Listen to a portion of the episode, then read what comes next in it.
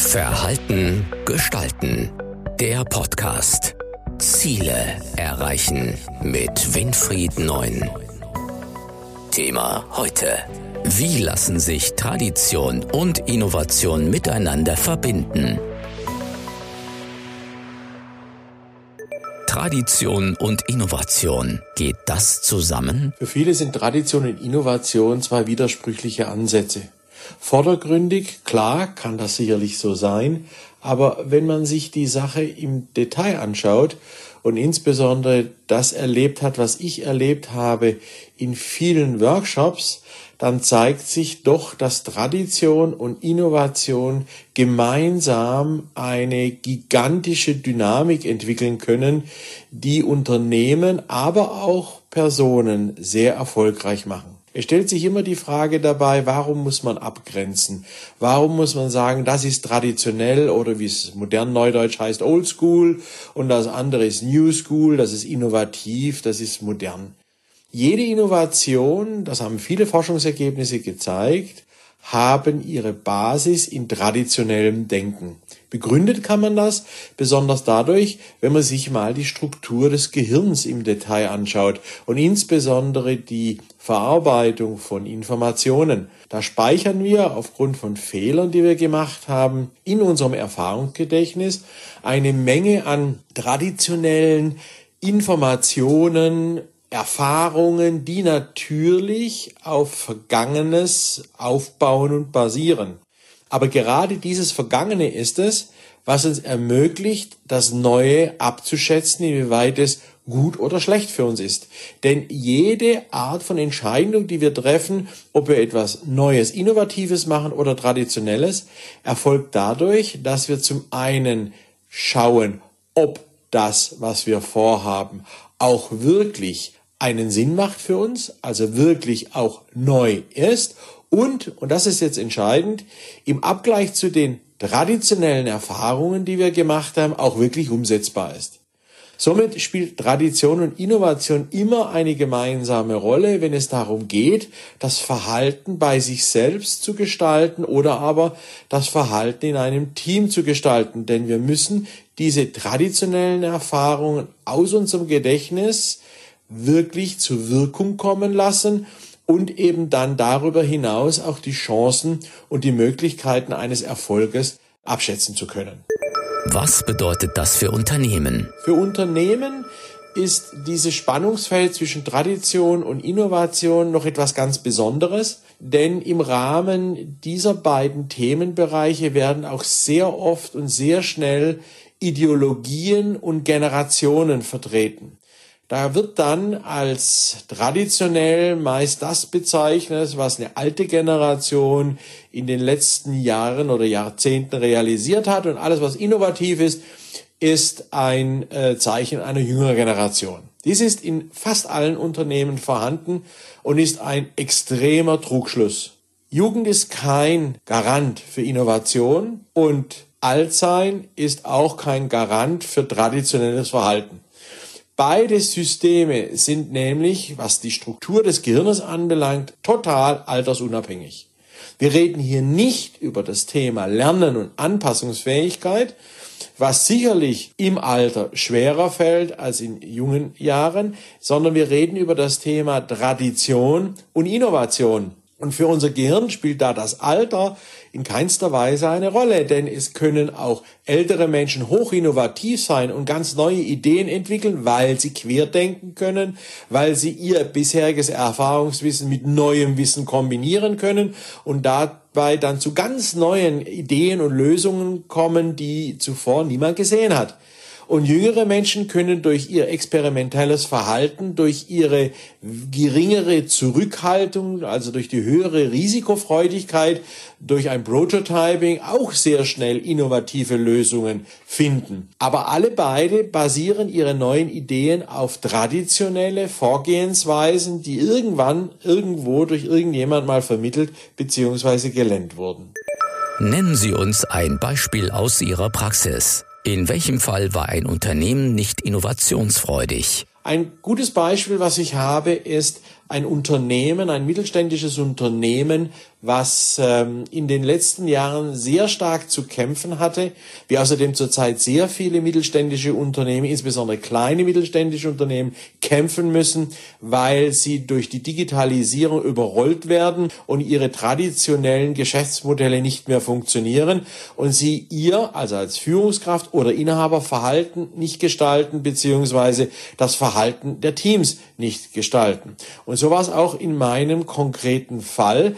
In diesem Unternehmen ging es darum, dass ein Teil des Geschäftsprozesses durch einen Digitalanbieter im Internet herauskopiert wurde. Er konnte diesen Prozess, dieser Internetanbieter wesentlich günstiger, wesentlich schneller, produktiver äh, anbieten und auch kundenorientierter, also customizer äh, anbieten, was eben für meinen Kunden zu einer extremen finanziellen Belastung wurde, weil einfach Umsätze wegbrachen. Die Folge war die, dass das Unternehmen eigentlich nur eine Chance hatte, nämlich auch diese digitalen Anwendungen als Innovationen bei sich aufzunehmen. Und da war dann das Kernproblem zu sehen in dem Generationskampf, der dieses Unternehmen schon seit ungefähr zehn Jahren beschäftigt, nämlich ein Innovationskampf zwischen der Nachfolgegeneration des Inhabers und der Inhabergeneration selbst. Die beiden Generationen haben es nicht geschafft, äh, füreinander Verständnis aufzubauen, miteinander gemeinsam diesen Herausforderungen gerecht zu werden, da jeder immer wieder nur versuchte, dem anderen zu beweisen, dass seine Denkart innovativer und weitsichtiger ist als die des anderen. Der Hintergrund war vor allem eine ganz starke Blockade im Bereich traditionellen Wissens anzunehmen bei den Jüngeren, aber auch neues Wissen anzunehmen und damit traditionelles Wissen zu speichern bei den Älteren.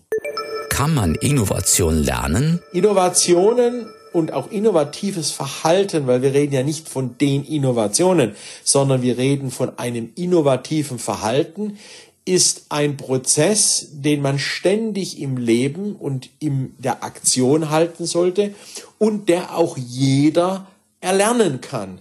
Viele Menschen sagen bei mir im Coaching, ja, ich kann doch nicht kreativ schreiben oder ich kann doch nicht kreative äh, äh, Dinge realisieren, ich kann doch nicht zeichnen. Und es zeigt sich immer wieder, dass das eine Selbstblockade ist, die sich die Menschen selbst aufbürgen, weil sie eben äh, mit bestimmten Dingen, die in unserem Gehirn stattfinden, äh, nicht klarkommen. Und aus diesem Grund habe ich drei sehr praktische Tipps für jeden, der sein Verhalten innovativer gestalten will, also in Richtung innovatives Denken äh, sich bewegen möchte. Wie geht das?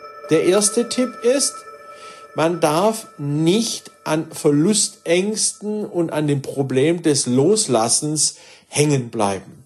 Viele, die wirklich innovativ sein könnten, tun es nicht, weil sie sich nicht getrauen, äh, das Alte loszulassen. Sie hängen an alten Dingen, an alten Ritualen, an alten Routinen, die ja traditionelles Verhalten prägen, derartig, dass sie eben jedes neue Verhalten von Beginn an a priori eben ablehnen. Und diese Ablehnungshaltung verhindert ein Veränderungsprozess, der aber notwendig ist, um neue Wege im eigenen Verhalten, in der eigenen Situation zu ermöglichen. Deswegen ist es wichtig, dass man die Kunst des Loslassens lernt, indem eben Loslassen praktiziert, auch unter Schmerzen manchmal praktiziert werden muss und man dann sehr schnell erkennt, welche tollen Effekte und Erfolge man damit doch realisieren kann. Tipp Nummer zwei, dem ich jeden empfehle, der innovativer in seinem Verhalten werden will, ist die Angst des Versagens einfach zu negieren. Wir schieben viele Entscheidungen, viele Dinge, die wir machen wollen, wo wir innovative Ideen haben und Ansätze oder wir mal kreativ werden wollen, auf die lange Bank. Diese Schiberitis ist eine Erkrankung, die vor allem dadurch entsteht, dass viele Menschen Angst davor haben, wenn sie jetzt ein finales Ergebnis realisiert haben hinsichtlich einer Aufgabe, die durch andere fremde Dritte beurteilt wird. Und diese Beurteilung kann natürlich auch negativ sein. Und diese Angst, versagt zu haben, verhindert es, dass man überhaupt die Aufgabe fertigstellt. Also gar nicht erst anfängt, ein Buch zu schreiben, gar nicht erst anfängt, Gedichte zu schreiben oder ein Bild zu malen oder eine innovative Idee in der Garage zu entwickeln oder am Laptop. Versagensangst ist die größte Hürde, die genommen werden muss, um wirklich aktiv, innovativ zu sein. Und der dritte Tipp ist, man sollte sich, wenn man innovativer sein will, nicht so sehr an dem orientieren, was trendy, was im Internet gerade propagiert oder aber was gerade als Hype, als Innovationshype gepredigt wird. Die Orientierung an Fremden schwächt die eigene Innovationskraft weil viele Innovationen entstehen eben im Abgleich von traditionellen Erkenntnissen in Kombination mit neuen Erfahrungen und das findet oft in unserem Gehirn dort statt. Man nennt das das System 2, was ein sehr intuitives Verarbeiten beinhaltet. Und diese Intuition wird sofort gestoppt, wenn wir anfangen, uns bei anderen und mit anderen zu orientieren, beziehungsweise Ideen eben mit dem, was zurzeit gerade Hype ist, äh, zu vergleichen. Deswegen sollte man lernen, auf seinen Bauch, seine Intuition zu hören, wenn es um Innovationen geht, denn dort liegt auch die wirkliche Chance für innovative Verhaltensgestaltung und für neues, kreatives Denken. Das war Verhalten gestalten. Der Podcast für Innovation, Führung, Resilienz und Digitalisierung. Weitere Informationen zu diesen Themen und zu Winfried Neun finden Sie im Neunzeitmagazin auf der Webseite verhaltengestalten.de.